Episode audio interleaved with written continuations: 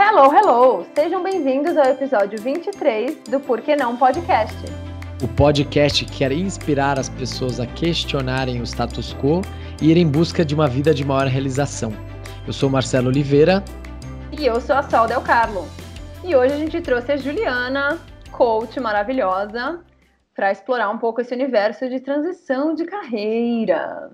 E não só ela trabalha com isso, como também fez uma transição de carreira, ela, né? Saiu do mundo corporativo, também começou a trabalhar com, com, com essa questão de transição de carreira. Então, acho que foi legal trazer um olhar coach para esse, tema que a gente conversa tanto, do, desse ponto de vista da experiência, dos questionamentos, e ela trouxe também um pouquinho de como ela trabalha com isso. Então, foi um bate-papo bem, bem legal. E também um pouco da vida real, de que, que é estar no processo, contínuo processo de, de pós-demissão e de transição. Acho que esse processo é realmente contínuo, assim. Você fala transição de carreira, nunca acaba esse negócio, porque a gente está sempre se reconstruindo, né? E aí, bora lá? Partiu!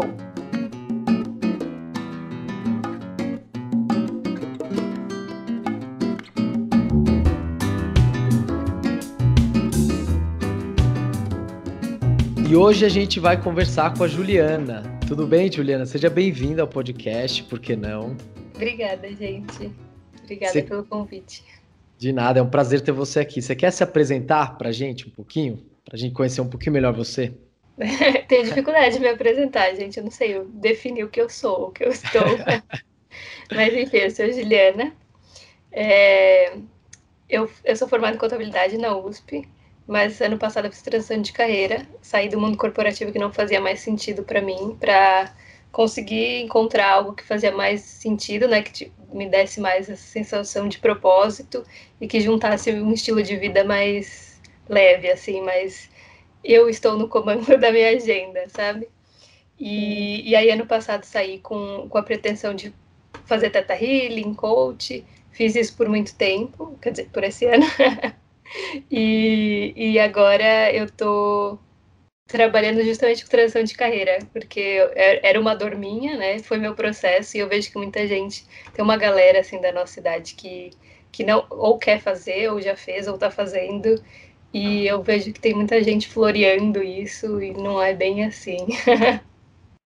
é, é, é muito interessante porque realmente é um tema que, sei lá, eu não sei se é a nossa idade, que a gente tem muitos amigos que estão passando pelo que a gente está passando, ou realmente algo que está acontecendo na sociedade como um todo, mas que esse podcast, inclusive, a gente surgiu muito assim, né, de uma conversa minha e da Sol, de a gente entender perceber, né, que cada vez mais mais pessoas estavam se perguntando, se questionando sobre sobre esse propósito, sobre essa realização que a pessoa estava tendo e tentando descobrir novas maneiras, né? Muitas vezes inclusive sem, sem saber exatamente, sem, sem uh, ter um, uma espécie de suporte ou gente falando sobre, para entender que é possível, né? A gente meio que é criado num modelo de carreira que você vai indo e nem se pergunta realmente se é aquilo. E, e muito interessante poder também ver você aí trabalhando com isso, né? Além de ter feito a transição de carreira, entrar nessa vida para, inclusive, ajudar as pessoas a fazerem isso, né? E eu acho que é um, é, um, é um pouco dos dois que você falou, Marcelinho. É porque tem o retorno de Saturno, né? 30. Que eu acho que, em geral, as pessoas por volta dos 30 têm lá questionamentos de existência, existenciais de vida.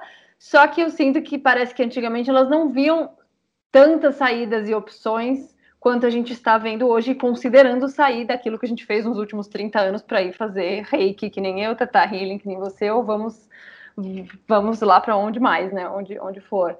Então, acho muito relevante isso. Quero saber mais desse seu trabalho de, de, como, né? Como ajudar as pessoas, porque é isso, a gente, cada um do seu jeitinho, né? A gente aqui com o podcast tentando ajudar a galera, tentando nos ajudar, nos fazendo terapia nos episódios para lidar com essas, com essas transições. E queria saber mais como que você chegou aí, como, como que você ajuda as pessoas, como que foi para você o, o caminho. Conta um pouco mais aí sobre isso. Tá. Posso fa fazer um comentário claro. sobre o que vocês falaram, né? Não só do retorno de Saturno, mas também falam muito dessa nova era, né? Da era, era de Aquário, que justamente puxa a galera para essa questão do propósito, né? De fazer algo que faz sentido e que não seja só pelo dinheiro, né? Mas que realmente mude a vida das pessoas, o planeta em si, né? A sociedade. Uhum. E tem um texto que eu li esses dias que falava que a nossa geração ela achou a liberdade no pedido de, de demissão, uhum. né? Que uhum. enquanto a geração dos nossos pais quebrou essa coisa de família perfeita, né? De casar, ter filho, e aí todo mundo se divorciou, enfim, foi achando outras maneiras de ter família. A nossa geração está fazendo essa quebra com a carreira, né? Com a carreira uhum. estável, segura, né? CLT ou, ou ai, serviço público, né? E aí achando novas formas de se encontrar. Mas aí como foi o meu processo? Aí foi longo. Eu acho que no segundo ano de faculdade eu já não me identificava muito, né, com finanças. E eu queria fazer psicologia, mas eu não Olha tinha aí. coragem. eu não tinha coragem, eu falava, meu, eu passei uma vez na USP, não vou passar de novo, né? Por sorte. Ainda mais em psicologia que era mais difícil. E, e aí outra coisa que eu falava, eu falava, ah, eu não quero clinicar, mas o que, que eu faço? Se, para que, que eu vou fazer psicologia se eu não quero clinicar, né? Depois você vai pesquisar, tem muito mais outras formas, mas a gente também não tem muito esse conhecimento, né? Uhum. Falar, ah, tá bom, psicólogo você vai ter uma clínica, médico você só vai lá no hospital, enfim, é muito quadrado também a visão, né? A gente não, não aprende na escola, pelo menos na escola que eu estudei, a gente não tinha essa visão de o que, uhum. que você uhum. vai fazer quando crescer de uma forma mais né, abrangente. E, enfim, aí fui levando a vida. Eu falei, ah, vou tentar achar uma organização que faça sentido, né? E trabalhei em todos os lugares da vida, assim, todos os tipos de negócio. E aí, quando eu achei que eu tava me, me, me, me achando, que eu fui para negócio social, né? Eu fui para fui cofundadora de um negócio social aí, de, de uma startup de negócio social que trabalhava com, com reciclagem têxtil, com, com empoderamento feminino, mas eu ainda era de finanças, né? Eu fazia finanças lá. E era muito legal, mas ainda faltava alguma coisa. Aí eu falei, tá bom, beleza. É, naquele momento eu comecei meu processo de autoconhecimento, porque eu não sei como foi para vocês e para todo mundo que passou por aqui já, mas para mim eu, todo mundo que eu falo tem isso, tem aquela coisa, começou no autoconhecimento, aí algo aconteceu e falou, meu, tem que mudar de carreira. Uhum. E, e aí eu fiz o Vipassana, sabe? O retiro de meditação sim. de 10 dias. Sim, sim. Caramba, e... você fez. Fiz. Isso daí é transformador. Não conheço uma pessoa que passou por isso e, e saiu igual. Tipo. Nossa, é. é. Sim, eu fui sem nem sabia o que era meditação. E, mas fui. Caramba, já foi para 10 dias seguidos em silêncio. Nossa, hardcore. Sim. E eu, eu achava que eu nunca mais ia falar, porque eu, eu já sou mais introspectiva, eu era muito mais quietinha. E aí eu falei, meu, 10 dias sem falar, nunca mais falo, né? Mas aí eu voltei falando muito mais, o que foi ótimo. Enfim, aí comecei com o Vipassana de autoconhecimento, fui fazendo várias outras coisas, assim, infinitas coisas. Uhum. Fui pra Índia também, fiquei três meses na Índia. Ai, que delícia! É, foi Ai. muito legal. e a Índia por si só já é um processo de autoconhecimento, né? Imagina. Não importa, ficar lá fazendo nada, você já vai se conhecer muito. Aí eu falei, não, é, eu tenho que aceitar a vida como ela é, não é possível, né? Eu devo ser muito mimada para querer algo que, que não existe, né? Que as pessoas não fazem, ou elas fazem depois, sei lá, não, não conseguem voltar para o mercado de trabalho e tal, tudo isso. E, falei, e aí, na Índia, eu falei, tá bom, eu vou dar uma última chance para o mundo corporativo, para finanças, eu vou prestar um programa de trainee, porque o programa de trainee vai me dar tudo que eu supostamente queria, né? Tudo externo. que era um uhum. salário bom, e aí eu ia conseguir minha, minha, minha independência financeira, eu ia conseguir morar sozinha, eu ia ter um cargo de liderança, ou um cargo que possivelmente teria uma carreira mais acelerada, tudo aquilo que o programa de trainee traz, né? E aí passei, passei uma multinacional uh, automobilística, consegui tudo isso. E aí o primeiro ano foi legal foi legal, porque é novidade, é tudo, enfim, tudo novo, você vai aprendendo, conhece gente legal, curtir a experiência de independência financeira e vida de adulto, vamos dizer assim. E, e aí, depois de uns, sei lá, uns 10 meses, não deu nem um ano, aí começou a voltar mais forte ainda, aquela crise existencial do tipo, o que, que eu tô fazendo aqui? Não sei como sair dessa agora. E aí, de novo, entrei num processo mais profundo de autoconhecimento, de fazer várias coisas, assim, xamânicas e tudo mais. E, e aí eu vi que não dava mais. Falei, tá bom, mas também não adianta eu ficar parada esperando o propósito cair na minha frente, né? Porque eu, eu acho que a gente fala, as pessoas falam muito isso, ah, você tem que encontrar seu propósito, mas eu sou um pouco contra isso, porque senão você fica muito parado, né? É no movimento que a gente vai achando que a gente vai fazer. Então é testar, é ir para um lado, é ir para o outro. E aí quando eu comecei a fazer esse movimento, que eu, que eu falei, tudo bem, não sei o que vai ser exatamente, mas alguma coisa tem que fazer né? E, e aí comecei a fazer vários cursos de empreendedorismo com propósito, de coaching, de teta healing. Falei, ah, eu vou fazer tudo isso, vai ser alguma coisa e eu vou conseguir monetizar enquanto eu vou descobrindo, né? Tipo, me manter enquanto eu fui, vou descobrindo o que, que, que, que eu vou fazer de fato na vida. Uhum. E, e foi esse processo. Aí eu pedi demissão ano passado, consegui pedir demissão, apesar de do medo, né? Não só meu, assim, medo meu e, e aí tem toda aquela questão dos pais, não sei, meus pais eram, são muito quadrados ainda, né? Então até hoje eles acham que eu tô brincando e vendo Netflix o dia inteiro, mas tudo bem. e, e aí, enfim, pedi demissão. Eu, eu fiz um planejamento financeiro para eu ficar um tempo, né? Para eu me sustentar um tempo. E, e aí, quando eu pedi demissão, eu vi que era muito mais difícil do que a gente acha fazer a transição de carreira. Pelo menos eu que eu já sabia exatamente tipo, que eu estava muito focada em fazer algo acontecer, né? Não sair, sei lá, vou viajar e no caminho vou descobrindo, né? Mas foi algo do tipo, ah, vou sair e vou empreender, sei lá, mesmo que seja só eu, né? Uhum. Construir algo por mim. Então eu tava muito naquela pilha, assim, ainda do corporativo, tentando me achar agora sem a rotina do corporativo e aí começa muita coisa, assim, tem todas as críticas externas, tem. Se você não tiver forte com a sua ideia, tipo, você desiste, né? ou, ou vai ser muito difícil sair desse looping, né? E aí começou a pandemia, minha ideia era começar a viajar, quando começou a pandemia, não deu, então não deu para eu viajar. E, e aí veio, a pandemia veio muito forte para mim, assim, nesse sentido de o que, que eu tô fazendo, né? E o medo de voltar, de ter que voltar pro corporativo. E que era um lugar que eu falei, meu, nunca, nunca mais quero voltar, tipo, real, não quero. e, enfim, aí acabei fazendo vários, vários outros cursos durante a pandemia que me fizeram me manter, tipo, com menos pensamento, né? Tipo, aquietar os pensamentos, principalmente os pensamentos crítica, de, de te deixar para baixo para ir me manter ainda no, no meu ideal, né? Não me contentar e voltar para onde eu não queria, mas me manter no caminho para eu fazer acontecer, né? E aí é isso.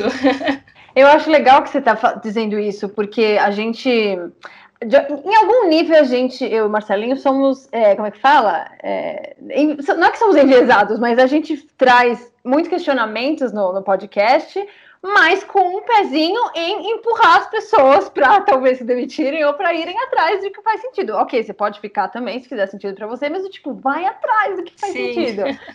E como se isso, né, às vezes, né, eu fico pensando, pode parecer, pode dar a entender que isso é a, é a solução maravilhosa, me demitir, pronto, tá resolvida a minha vida. E é legal isso que você tá trazendo, tipo, é meio enfeitado esse caminho, às vezes parece que vai ser super incrível. Tipo, é, é, só o primeiro passo. Tipo, possivelmente se demitir, ou nem se demitir, mas começar um negócio paralelo ao que você está fazendo, e tem, quem você falou, experimentando tal, é, é tipo, nem, não necessariamente vai dar em algum lugar, né? Tipo, às vezes você fez uns cursos, não era não tão legal assim, e, e tipo, eu, enfim, achei legal trazer isso de tipo, ok, não é tão fácil assim também, não é, não é tão difícil, mas também não é tão fácil, tem, tem seus, suas nuances, né?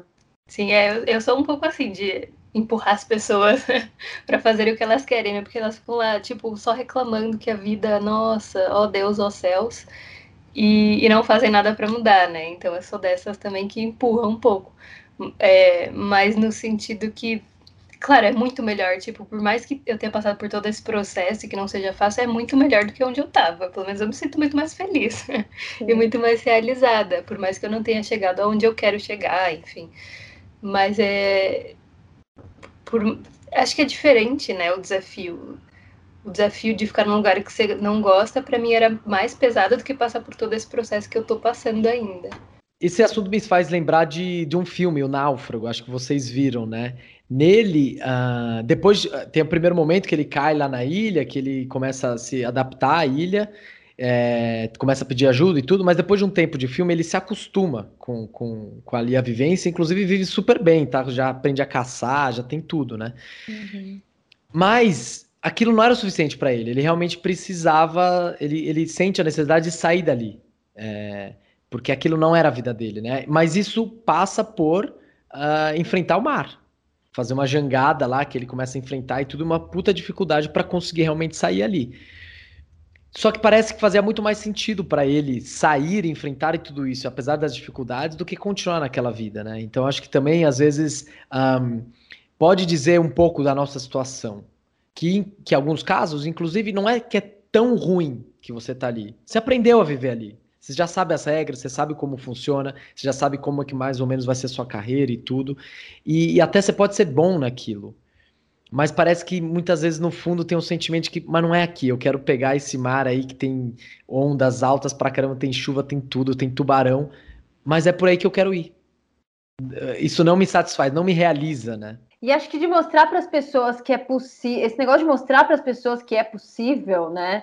Porque o náufrago foi corajosíssimo, ele estava sozinho, decidiu sozinho, você quer sozinho, né? Enfim, foi fortão ali de, de mente, corpo, sã, mente sã mas eu, eu queria entender melhor, de como que você faz para ajudar as pessoas com a transição, né? O que, o que, que as pessoas têm mais de, de dificuldade e como você faz para ajudar? Porque uma vez que você já se demitiu, já saiu, beleza, vai vir um monte de coisa, mas é o que ele falou, você já está ali na, na chuva é para se molhar.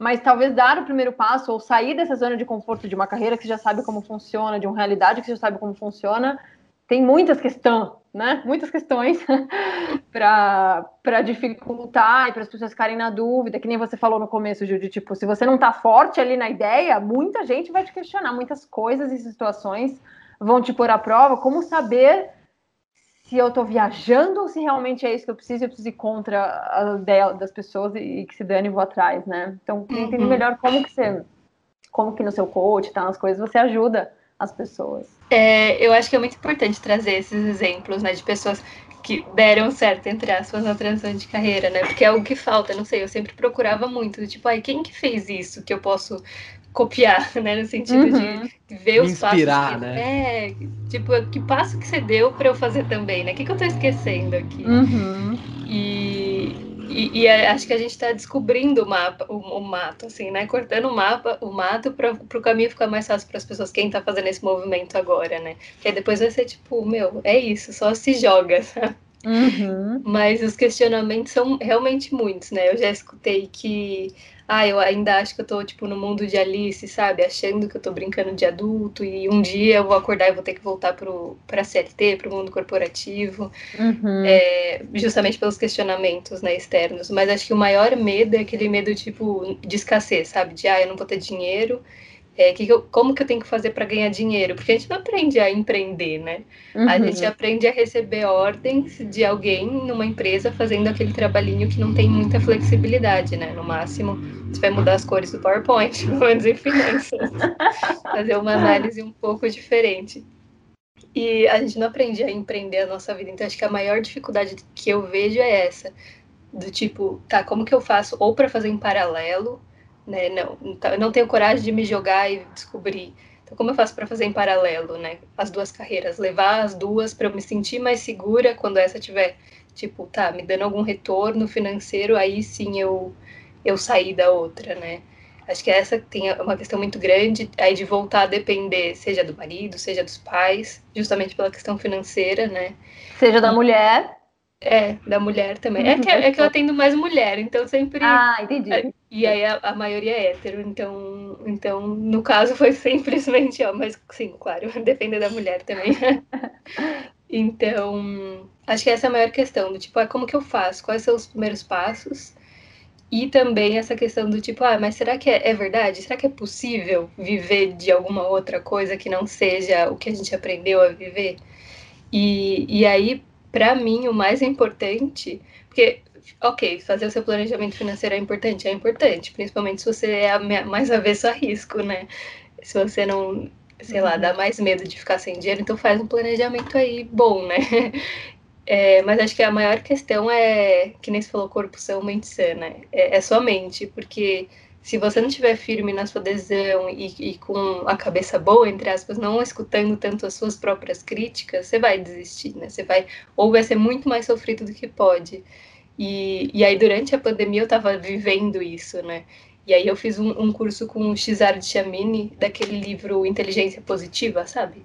Sim, super sei. Sabotadores Sim. maletos. É. Uhum. Eu fiz uma mentoria com ele. E foi muito, muito legal. Assim, foram sete, sete ou oito semanas intensas de você analisando sua cabeça, né? Basicamente isso. E aí você vê o quanto que quanto que você se frustra porque você fica falando merda para você mesmo, o quanto que você deixa de fazer coisa porque você fica falando merda para você mesmo, ou você acredita numa verdade que não é tão verdade assim, né? Uhum. E, e aí quando e aí você saber isso e aí se conectar mais com a sua essência, que é seu lado mais sábio, né, como te diz, faz com que você fique mais certo do seu caminho. Ah, então, como que eu ajudo, né? Então, eu acho que essa questão de, dos sabotadores, de você saber como você tá, tá auto-sabotando e principalmente como que você lida com isso, porque a gente só vai sempre se sabotar, isso não tem como, né? E aí, o Marcelo, como estudante de psicologia, não sei no que você é formada, mas pode falar muito mais. Mas eu acho que a gente tá certa disso, com, forte, né, no pensamento, do o que eu quero, quem eu sou e para onde eu para onde eu estou indo nem tanto, porque o caminho, a vida vai te levar para alguns caminhos, né? Mas sabendo o que você quer, o caminho você vai criando, né? Então eu ajudo dessa forma. Primeiro com com a primeira na real é essa, quebrar essa coisa de tipo, ah, encontrei meu propósito e as coisas vão fluírem e a vida é maravilhosa, porque não é, vai ser só mais legal.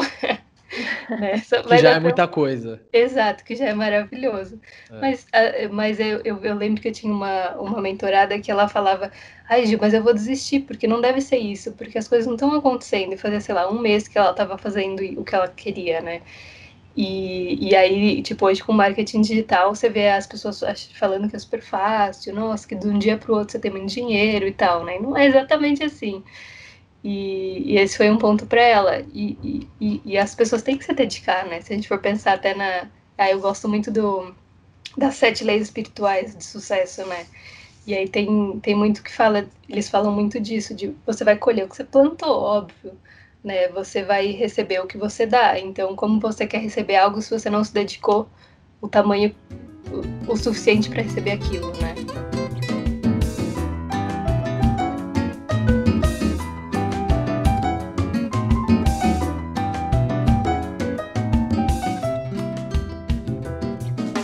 Um parênteses rápido nisso que você está dizendo, porque eu sinto às vezes que a, a, a, as pessoas querem mudar, possivelmente, só que sem mudar na prática. Então, assim, eu queria, é, sei lá, tipo, sei lá, quero mudar de vida, quero me demitir, mudar de carreira e não sei o quê.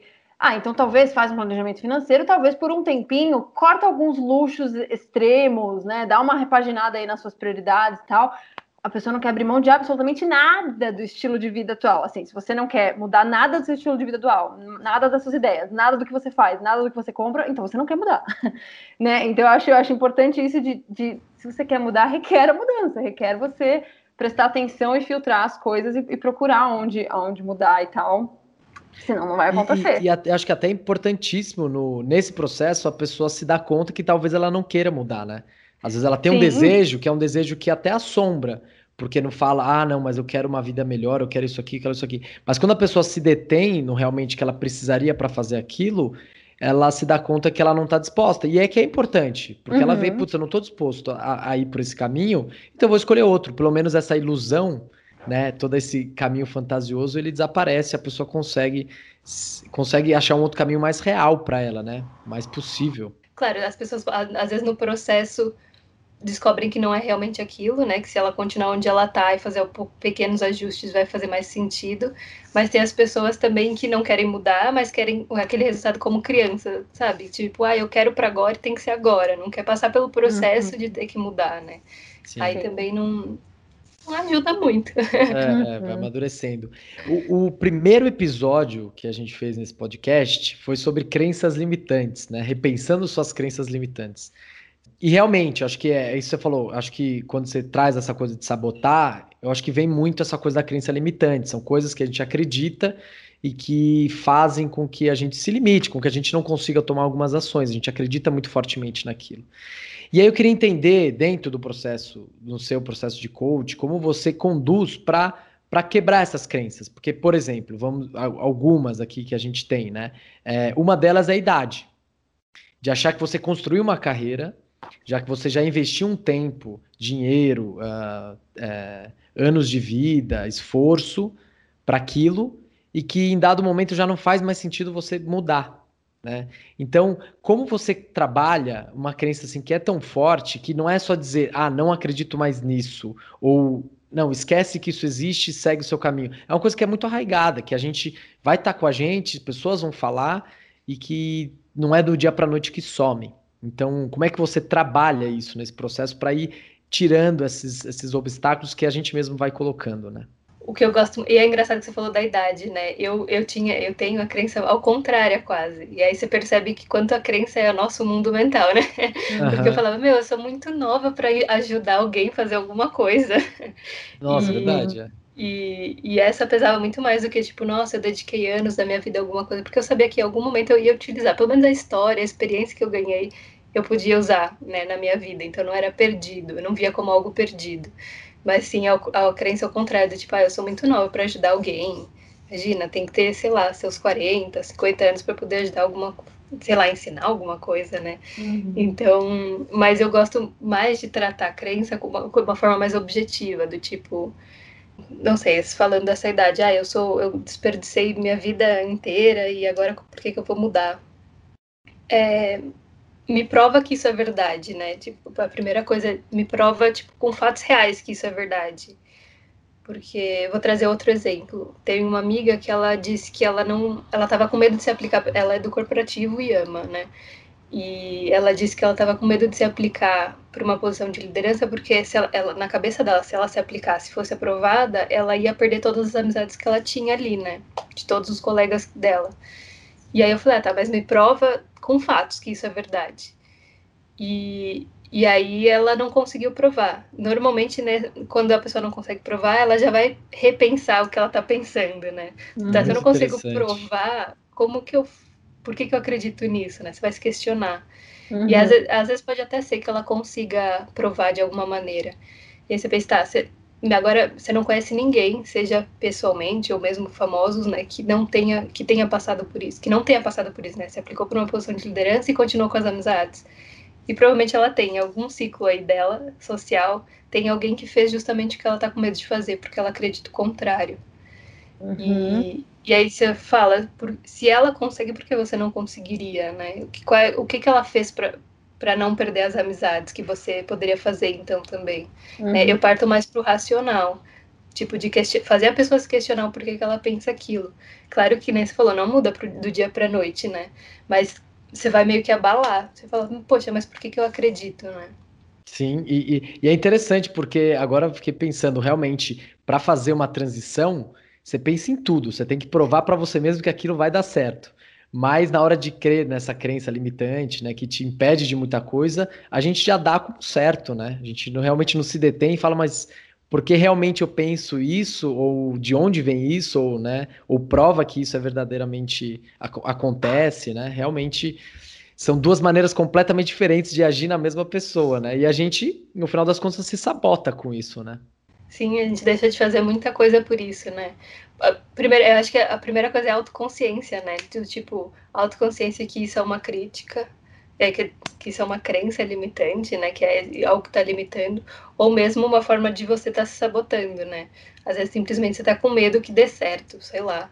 E, uhum. e aí você vai deixar de fazer o que você tem que fazer por esse medo inconsciente, né? Eu queria é, entender um pouquinho mais como funciona o processo porque eu acho que você falou de coisas importantes. A gente está falando aqui sobre, primeiro, trabalhar com essas crenças limitantes, né? E também uma questão de planejamento, de entender como vai ser e fazer uma transição, né? E tudo.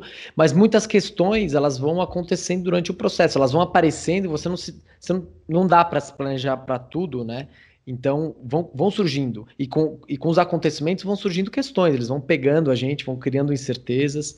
Então, ah, no seu trabalho também você é, acompanha essas pessoas durante algum tempo e, e, e, é importante esse acompanhamento? Como funciona?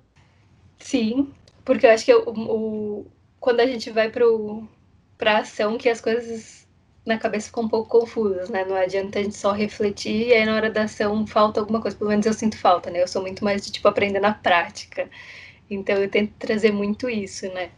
E aí, vamos lá, acho que tem duas coisas que que eu tô mudando um pouco minha forma de trabalhar. Mas assim, no coaching, o coaching é muito de ação, né? Então, é basicamente, é basicamente focado em ação. Tudo que a gente vai conversar é para a pessoa refletir, né? Auto-refletir, porque o coaching prega muito aquela coisa que as respostas estão dentro de você. Então, é fazendo as perguntas certas que a pessoa vai refletir e fazer com que faça sentido na realidade dela, porque eu posso falar alguma coisa e, e não, não ressoar com a pessoa, porque simplesmente é a vida dela e não a minha, né?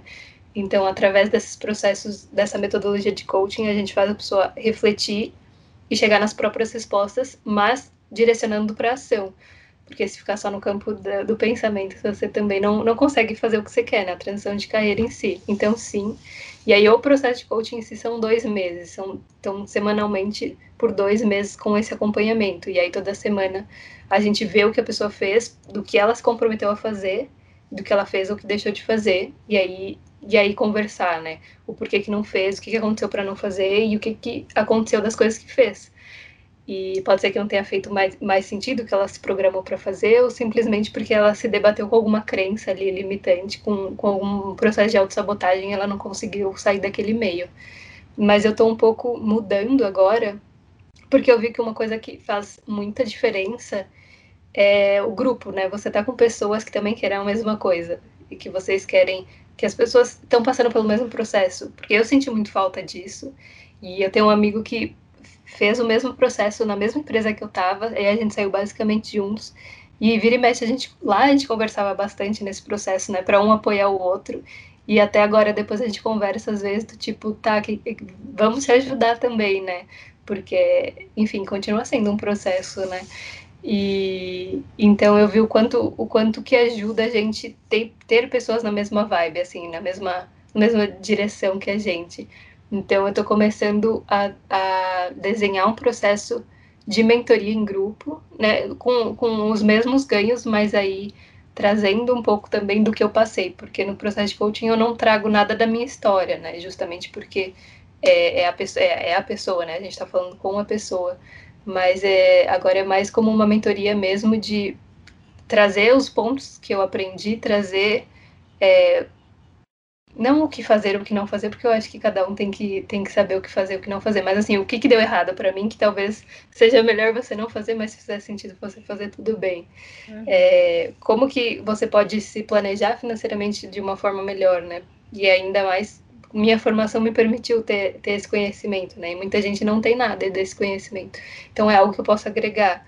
Então, agora meu processo vai passar a ser, né, não só, mas também em grupo, como uma mentoria. Então, ajudar as pessoas a se entenderem essa questão do propósito, a se planejarem financeiramente, a passar pelo processo de inteligência positiva, né, do tipo, ah, onde que eu estou me sabotando, como que eu faço para lidar com isso, e como que eu começo a me conectar mais com o meu lado da minha essência, né, para ir tirar do papel, né, tirar da cabeça, pôr no papel, tirar do papel e, ir para ação.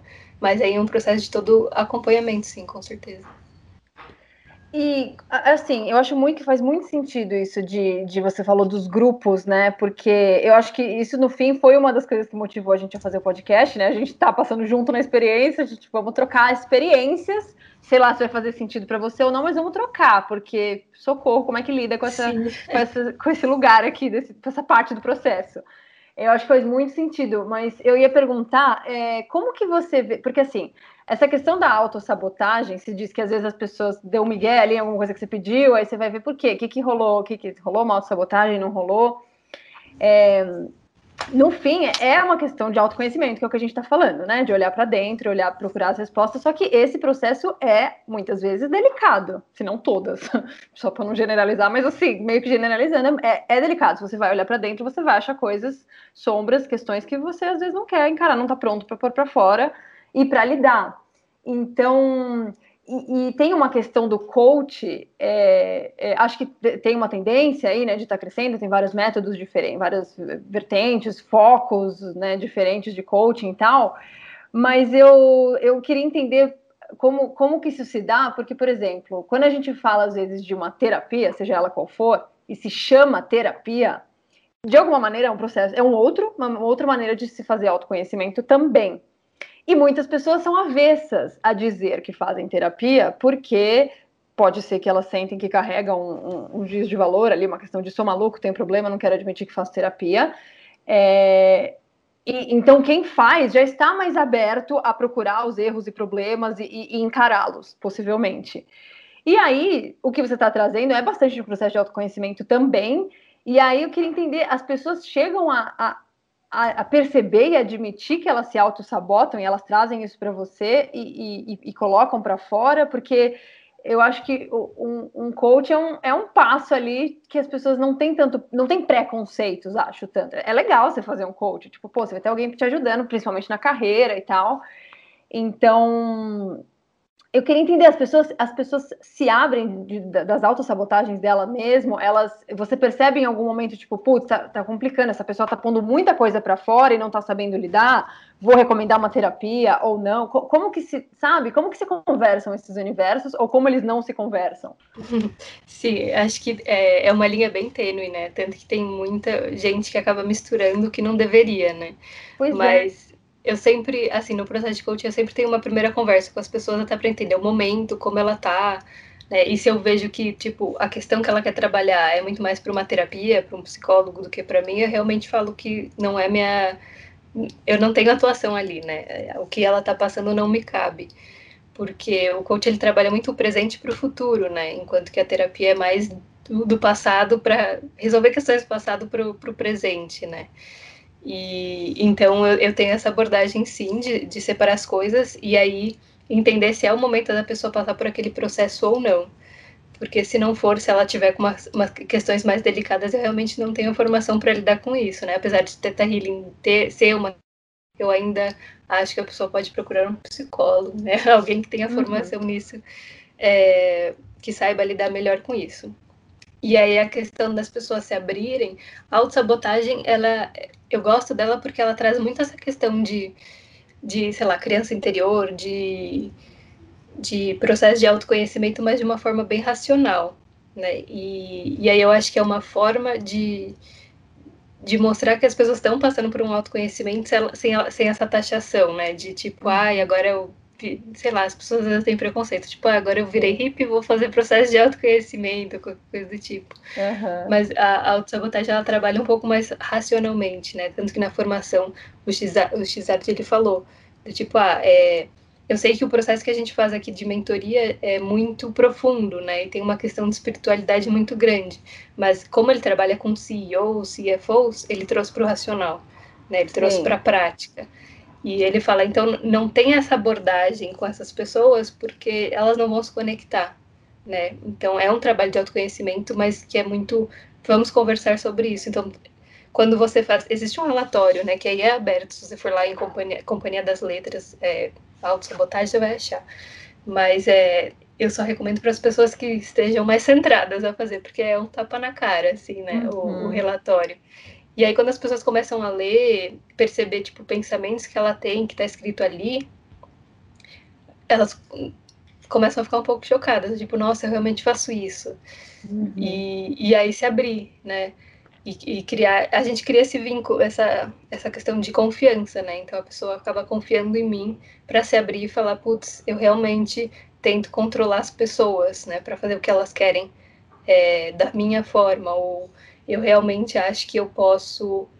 Tem, tem um sabotador que é o prestativo, né? Aquela pessoa que se dá além do que. do que, né? Presta atenção nas, necess... nas próprias necessidades. Então.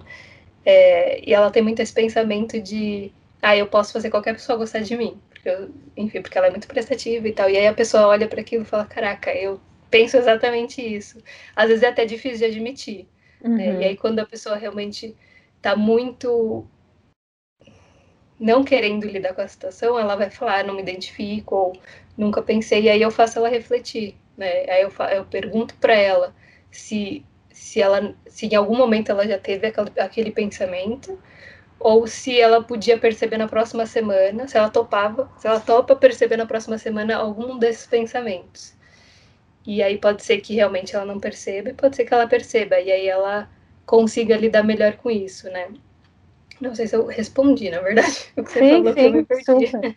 Não, super. E, e, eu acho que esse, esse ponto de fazer a pessoa perceber as coisas que estão dentro, eu acho isso, isso muito mag, magnífico, assim, muito real, porque, é, sei lá, eu tenho vários, vários amigos se questionando nesse momento de pandemia e tudo mais, e o retorno de Saturno e tudo junto ao mesmo tempo, misturado. E, e é isso, eu acho que tem, tem muito esse negócio do externo que você falou lá no começo, né? De, de tanto de mostrar para o externo a finanças, né? O processo de trainee que você falou, de mostrar. Tinha tudo que você mostra para o externo, e tem muito de, de, de, achar que as respostas estão no externo, de esperar, de depender que alguém mostre o seu propósito, alguém me diga, será que faz sentido para mim? Será que eu devo mesmo sair? Né? Muitos amigos se questionando, tipo, ai, não sei se eu devo, sabe? Meio que querendo que alguém dê a resposta né, do que, que se deve ser feito ou não. A única pessoa que pode dizer o que, que deve ou não deve ser feito com a sua vida é você, né? É você que uhum. decide o que, que faz sentido ou não. Então, acho muito, muito importante esse ponto de, de, de olhar para dentro de, e legal de ajudar as pessoas a olharem para dentro. Porque é isso, cara. Não tô aqui para te dar as respostas, tô aqui para te dar as perguntas certas, talvez, né? Para te levar o Marcelinho vir e mexe falar isso também, né? Na psicologia.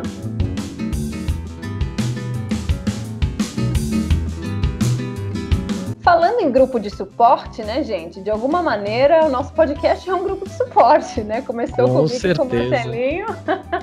Estamos expandindo vagarosamente ele para poder trocar mais com vocês que estão aí com questionamentos de vida, estão transicionando também. E para isso a gente tem o Por que não apoiar, nosso clube de apoiadores que a gente acredita muito que é importante para a gente apoiar, né? Então acho que os bate-papos, você sendo um apoiador do nosso podcast, vai poder participar do nosso grupo de Facebook, onde a gente troca muitas informações, discussões, questionamentos. Então vem com a gente para participar desse grupo, para ajudar a gente a construir esse podcast e também participa como melhor amigo no nosso Instagram para ter uh, aí acesso aos mais bastidores desse podcast, né? E também eu acho que é muito importante para que a gente consiga uh, manter esse podcast, manter esse conteúdo, né? Tanto com equipamentos e coisas. Então, essa, a sua ajuda também faz com que ele aconteça e aconteça de uma maneira cada vez melhor. Basta ir no nosso link da bio e clicar em Por que não apoiar ou buscar diretamente no PicPay por arroba Por que não podcast. Qualquer doação é bem-vinda. Queridos, voltamos para o episódio então.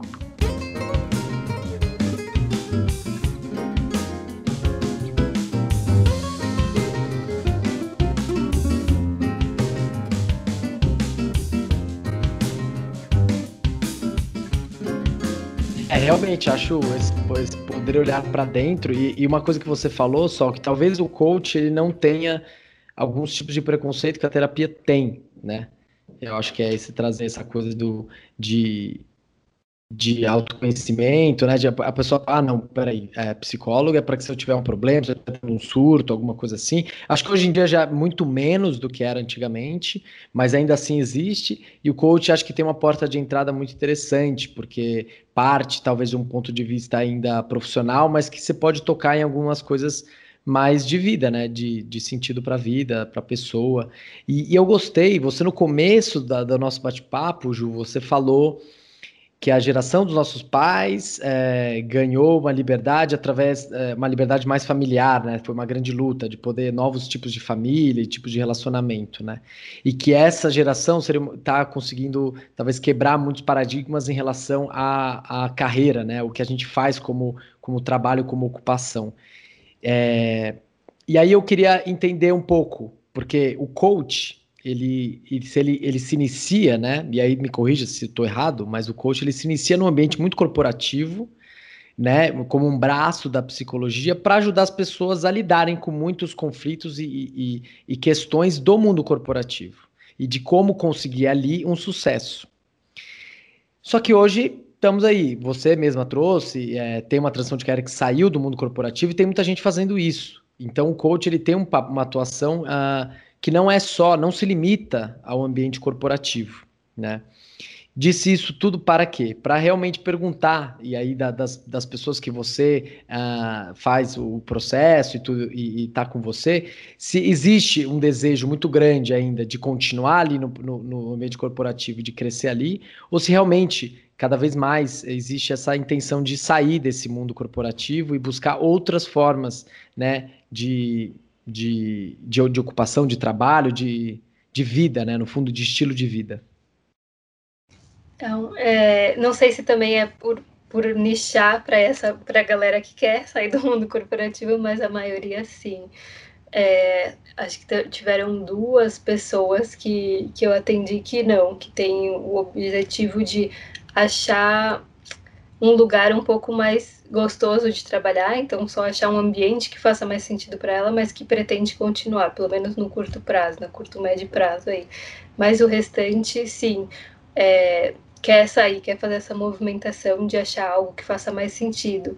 E aí dentro dessa galera tem uma galera que fala, ah, não, eu vou então talvez trabalhar numa ONG, né, é, para ver mais propósito.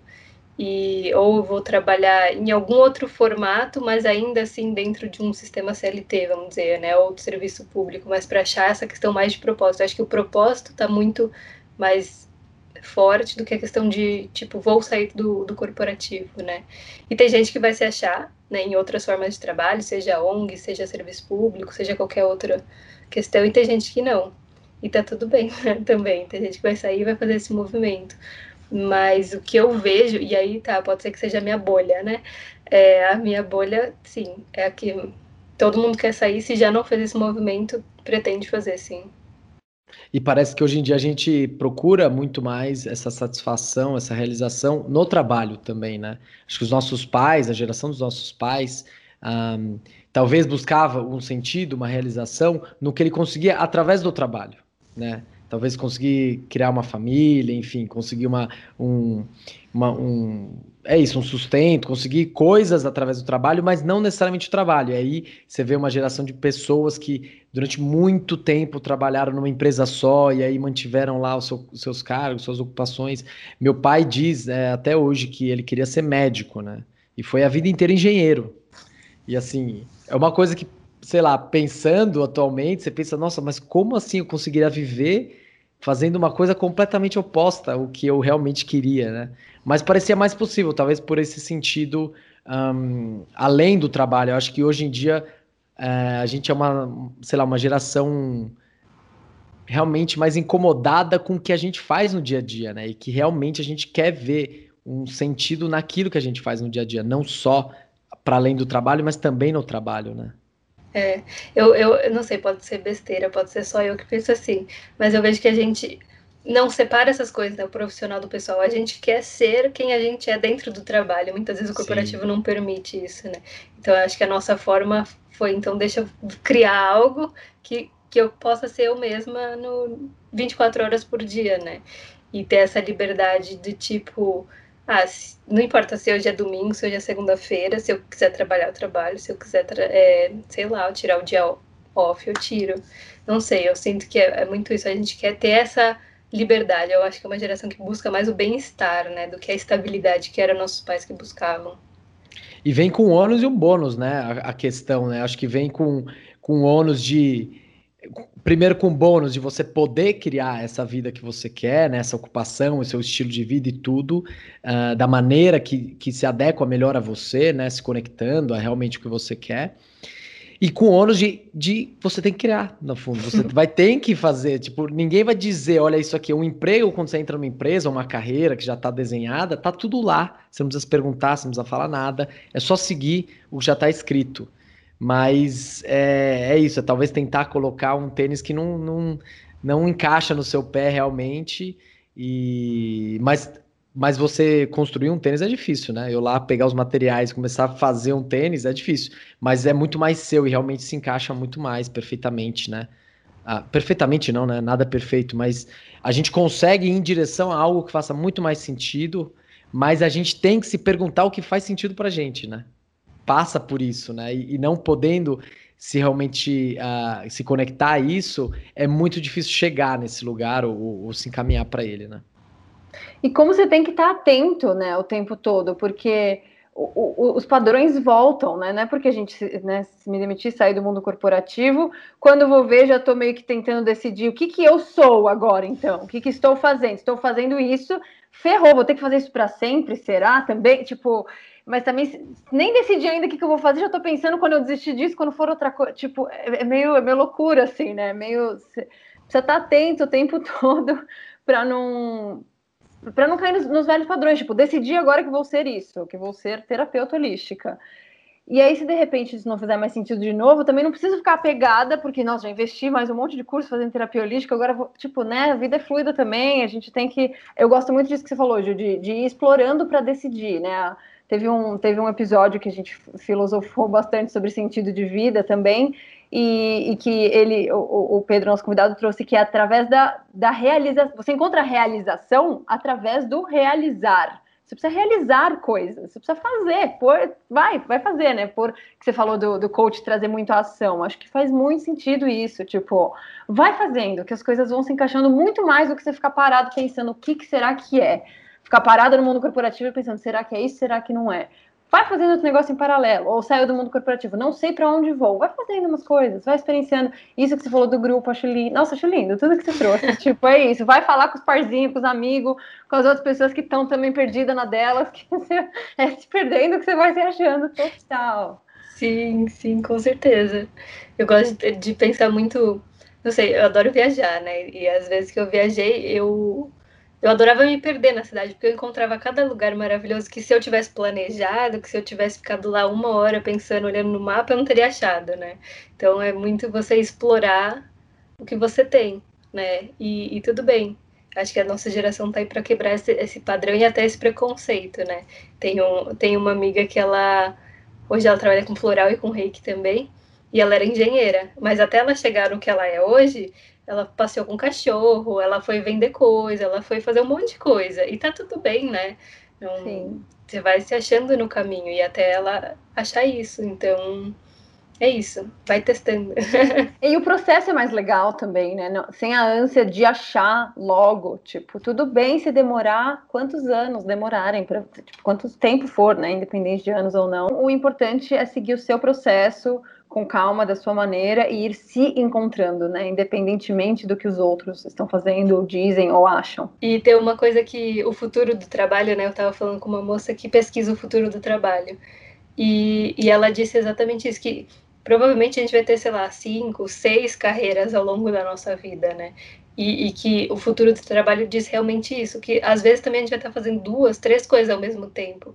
Então, eu posso, eu posso estar fazendo alguma coisa de finanças, ligada à minha carreira antiga, mas estar trabalhando com desenvolvimento humano e, sei lá, daqui a pouco vou trabalhar com uma terceira coisa, ou largar tudo e achar uma quarta coisa, né? Então, acho que o futuro de trabalho já prevê também essas mudanças, o que é bem legal, dá uma segurançazinha também. Não, e é bem legal em termos de, de novo, de bem-estar, porque eu, eu, sinto que seria muito bom a gente poder, já falei disso várias vezes com conversas aleatórias, de você poder misturar um trabalho mais manual com um trabalho mais mental. Né? Às vezes você não aguenta mais estar com os olhos na tela, adoraria enfiar a mão na terra e plantar uns negócios, tipo, para dar uma espairecida. E tem horas que você não aguenta mais com dor nas costas de ficar lá fazendo o trabalho manual. Ai, adoraria só sentar um pouquinho e fazer um, um mental. Então, de qualquer maneira, esse instrumento, sei lá, como é, seja da forma que for, né? Ter opções ali para equilibrar o dia a dia faz bastante sentido, realmente. Nossa, sim. Sim, eu sempre tento encaixar alguma coisa de arte no dia para eu sim. justamente balancear isso, é bem bom. É, e sair desse modelo, né, de acho que tanto de horário quanto de ocupação, né? Então a gente está no modelo de trabalho que é das nove às sete todos os dias numa empresa e aí fim de semana, beleza, é o momento ou fim de semana ou à noite ou fora desse horário é o momento de lazer, de fazer outras coisas. E acho que quando você faz uma transição, e principalmente uma transição onde você não continua nesse modelo, você não vai para uma empresa, não vai ter um emprego fixo, ou vai ter, você pode tanto quebrar esse padrão de durante o dia eu trabalho durante das 9 às 18, 19 eu trabalho. E, e, nos outros horários eu faço outras coisas. Nesse horário você pode fazer, inclusive, outras coisas. Você pode escolher o horário que você é mais produtivo ou que o, a sua ocupação faz mais sentido, dependendo do que você faz. Um horário faz mais sentido do que outro. Trabalhar no fim de semana faz mais sentido. Isso tudo é incrível. Assim, eu acho realmente incrível. Para mim, cada dia mais faz mais sentido, porque porque isso dá uma liberdade incrível, incrível de poder realmente se dedicar e poder ser fluido conforme as coisas vão acontecendo. Você vai tomando decisões. Eu me sentia também muito preso no ambiente corporativo por não haver essa opção, ou qualquer coisa em direção a tornar mais flexível, era uma negociação. Você precisa convencer o seu chefe, você precisa convencer a empresa de que aquele modelo é interessante. E um modelo que muitas vezes é completamente improdutivo. Por exemplo, você vai um uhum. dia trabalhar, você tem lá duas, três tarefas que você poderia facilmente terminar em três horas. Ser super produtivo, termino em três horas, e aí as outras cinco posso me dedicar a outra coisa. Porém, por estar no ambiente corporativo, por estar no escritório, você tem que trabalhar às oito horas. Então, o que, que você faz? Você toma um cafezinho, faz um almoço de duas horas, vai trocar ideia com tal pessoa, e aí você faz aquelas três horas em oito, porque você tem que ficar às oito. E, e, você, por conta própria, o estruturando, criando, como naquele episódio lá que o Leandro falou, criar o seu melhor emprego do mundo, você cria da maneira que você quer. E nesse da maneira que você quer, dá para colocar muita coisa, né? Muita coisa interessante e fugindo desse desse padrão, que é um padrão que, inclusive, eu acho que até hoje tem a cabeça, né? Que você, puta, não, três horas da tarde, eu não, deve, eu não deveria estar fazendo isso. Eu deveria estar fazendo, deveria estar trabalhando, deveria estar produzindo. Mas e se eu me der conta que eu sou muito mais produtivo das nove às onze da noite, que é uma hora que eu rendo bem, que eu posso fazer muitas coisas, e que em duas horas eu poderia render oito horas durante o dia. Então, é, o que é equivalente a oito horas durante o dia. Então eu me dedico a essas duas horas e o resto do dia eu faço exatamente o que eu quero, realmente. Vou fazer outras coisas, vou passear no parque, vou me dedicar a uma, a uma tarefa mais manual, vou me dedicar a um curso, vou estudar, enfim, qualquer outra ocupação. Mas que realmente traz um modelo, traz uma lógica de trabalho, descanso e, e coisas, que acho que é o que a Ju estava falando, que casa muito mais com a nossa vida, né? Tipo, em todos os aspectos. Não fica uma coisa meio esquizofrênica, né? O que, que é o trabalho, o que, que é a minha vida pessoal. Tanto que muitas vezes, quando eu tô falando bastante aqui, porque realmente são muitas ideias. Muitas, assim, essa frase assim, é muito clássica no ambiente corporativo. Diga assim, chega uma pessoa e fala o seguinte, é, os problemas pessoais você não pode trazer para cá. Tipo, isso aí você deixa na sua casa, que é trabalho. Como assim? Então vou fazer, vou fazer uma espécie de, de, sei lá, como dissociar, né, você da sua vida pessoal, como, como não deixar que influencie o trabalho, é um robô, né, é uma coisa. Então, realmente, essa busca por, por algo que faça mais sentido, num, num, num jeito que é mais nosso, ele nos parece que é um caminho que, que nos completa muito mais, porque é isso, é feito a feito à mão, né? Não é uma produção, produção industrial de carreira, é uma produção feita à mão, né? Artesanalmente. E interessante isso que você falou, porque a, eu vi uma, uma médica na época lá do começo do Covid dizendo que a, essas práticas que a gente está agora, lá, álcool gel, não sei o que, máscara, não vai para o trabalho, está doente, não sai de casa, ela falou, a gente precisa rever a nossa, sei lá, ela disse, tipo, nossa higiene coletiva, um negócio assim, ela disse, é, ela falou essas práticas deveriam ser é, feitas com, sempre, com qualquer tipo de doença. Uma pessoa que vai com febre para o trabalho, porque, ah, imagina, tá com uma febrinha, não pode deixar de trabalhar por causa disso. Você vai possivelmente contaminar uma outra pessoa que tem alguém em casa mais suscetível, vulnerável, que não pode pegar. Então, ela, nossa, ela colocava belamente assim num texto quanto que tipo, está doente, fique em casa. E, e, eu, e quando eu tentei sugerir, sugerir isso em algumas conversas com pessoas que ainda estão, amigos que ainda estão no mundo corporativo, eles, tipo, tá viajando, com a chance de eu conseguir parar meu trampo, porque eu tô ai, com, uma, com um pouco, me sentindo um pouco mal. Tipo, as pessoas esperam precisar quase para o hospital para não ir para o trabalho ou para não para não e, e, realmente isso né não sei o quanto que é saudável quanto que faz sentido complementando tudo isso que você falou Marcelinho do, da improdutividade que eu acho que pra, se aplica a todo mundo Ju você falou que atende mais mulheres né as mulheres são cíclicas de você aproveitar o momento que você tá com um determinado tipo de hormônio mais em alta para dar um boost na vida e para ficar de boa em momentos que você não, seu corpo e mente não estão preparados para fazer trabalhar oito horas por dia. Não está, simplesmente não está, e aí vai ficar sofrendo, cheia de dor, cheia de, de né, passando mal lá no trabalho, mas está passando mal, tem que ir para o trabalho mesmo assim. Então, realmente, e, e, esse negócio que você falou dos padrões, Marcelinho, de, de, das 9 às 18, é incrível como tá lá, né? Porque você tá 20 tá para lá, lá, lá anos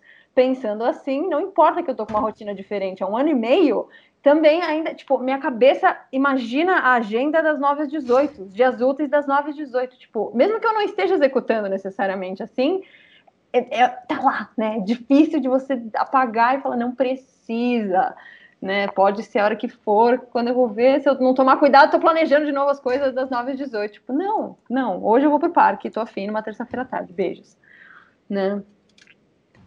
É, é a questão de entrar no, voltar pro padrão, né? Eu penso muito isso. Eu lembro que eu tava tendo uma conversa e e aí eu lembro que uma das coisas que eu gost... que eu queria quando saísse, né, do corporativo era justamente, sei lá, ter meu tempo para tipo fazer minha comida e almoçar com calma, sabe? E aí quando eu percebi isso, eu tava tipo, meu, não, não consigo comer porque eu tô trabalhando e tal. Você entra nesse padrão e fala, gente, eu saí justamente para não ter essa vida. Sim.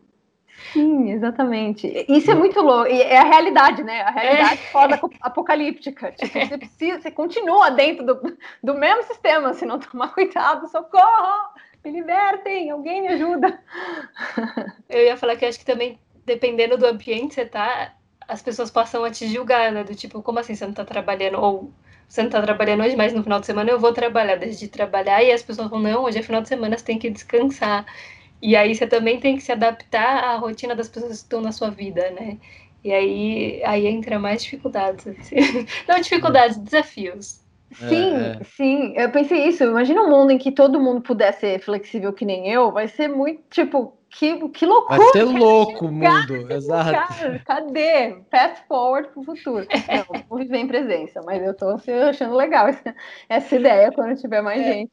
Não, eu até acho que assim, algumas organizações, como por exemplo o período da noite, assim, tem até uma coisa fisiológica assim, do ser humano de dormir à noite. Acho que uhum. também é, né, pessoalmente, não é minha intenção que todos os padrões se quebrem para mim, na minha vida, né? O fim de semana, eu acho que é um momento importante, que as pessoas, em geral, também, é isso que você falou, Ju, a gente também são, tem as pessoas que a gente se relaciona, então, para elas, o fim de semana é desse jeito. Eu acho que, em geral, na nossa sociedade também se, se constrói, muitos eventos acontecem de fim de semana, e que não acontecem de dia de semana, então, acho que é uma organização, existe, é muito legal que tenha, né? Mas que quando ela começa a limitar realmente, começa a fazer de repente a gente se sentir mal, falava, você não consegue realmente estar tá, tá presente naquilo que você está fazendo. Você fala, ó, estou descansando, mas deveria estar trabalhando. Tá, mas em outros momentos você vai estar trabalhando, né? E, muitas vezes é de novo essa lógica corporativa que são horas de trabalho, não são é, coisas, coisas feitas, né? Então eu preciso passar oito horas no trabalho, não é que eu preciso entregar tal projeto. Então a gente fica trocando horas por, né? Por, é quantidade que é, o, que é o importante. Então, no meu dia, se eu não trabalhei as oito horas, se eu não fiz isso aí, eu fui improdutivo. Não, de repente, eu trabalho de uma maneira muito mais inteligente, consegui me dedicar de uma, no momento que eu estou produtivo, e em quatro horas eu consegui organizar de uma maneira que essas oito horas não vão ser necessárias, né? Mas. E, e isso é muito mais interessante, mais que esse, esse essa coisinha sempre fica ali no fundo. Ah, você já tá trabalhando agora, o que, que você tá fazendo, não sei o que lá, mas aí é o momento de realmente, puta, não, mas essa vida que eu tenho faz mais sentido, isso que importa, né? E eu acho que quarentena veio para dar um empurrãozinho em todos nós que não tínhamos sentido isso ainda na pele, de, de chegar nesse futuro aí, de tipo, ó, vê aí como é que é, você tá, seu tempo tá meio que na sua mão, dependendo da empresa, ainda mais ou menos flexível, né? Mas é isso, tipo, você pode dar uma cozinhada no almoço que, que, que às vezes não podia antes, né? Como é que você vai lidar aí com o seu, com o seu dia a dia? E Ju, o que, que você acha que você poderia falar para os nossos ouvintes que você acha que é importante dentro desse processo todo? Mais uma mensagem, um tema ou algo que, que nesse processo é interessante, ou talvez que a pessoa nem esteja no processo, mas que instigue a pensar em algo, a se questionar ou algo do tipo. Ai, acho que são duas coisas, assim, para quem tá meio que em crise, né? Se tem alguma coisa que tá incomodando, investiga, né? Porque se tá incomodando é que tem algo errado, algo que pode ser mudado, né? E provavelmente para melhor. Então, para para investigar, não ignora esses sinais que o corpo ou a mente dá, porque se ela tá dando esses sinais é para é para olhar um pouco para dentro, né? E a resposta sempre tá dentro. E acho que a outra coisa que de estar presente.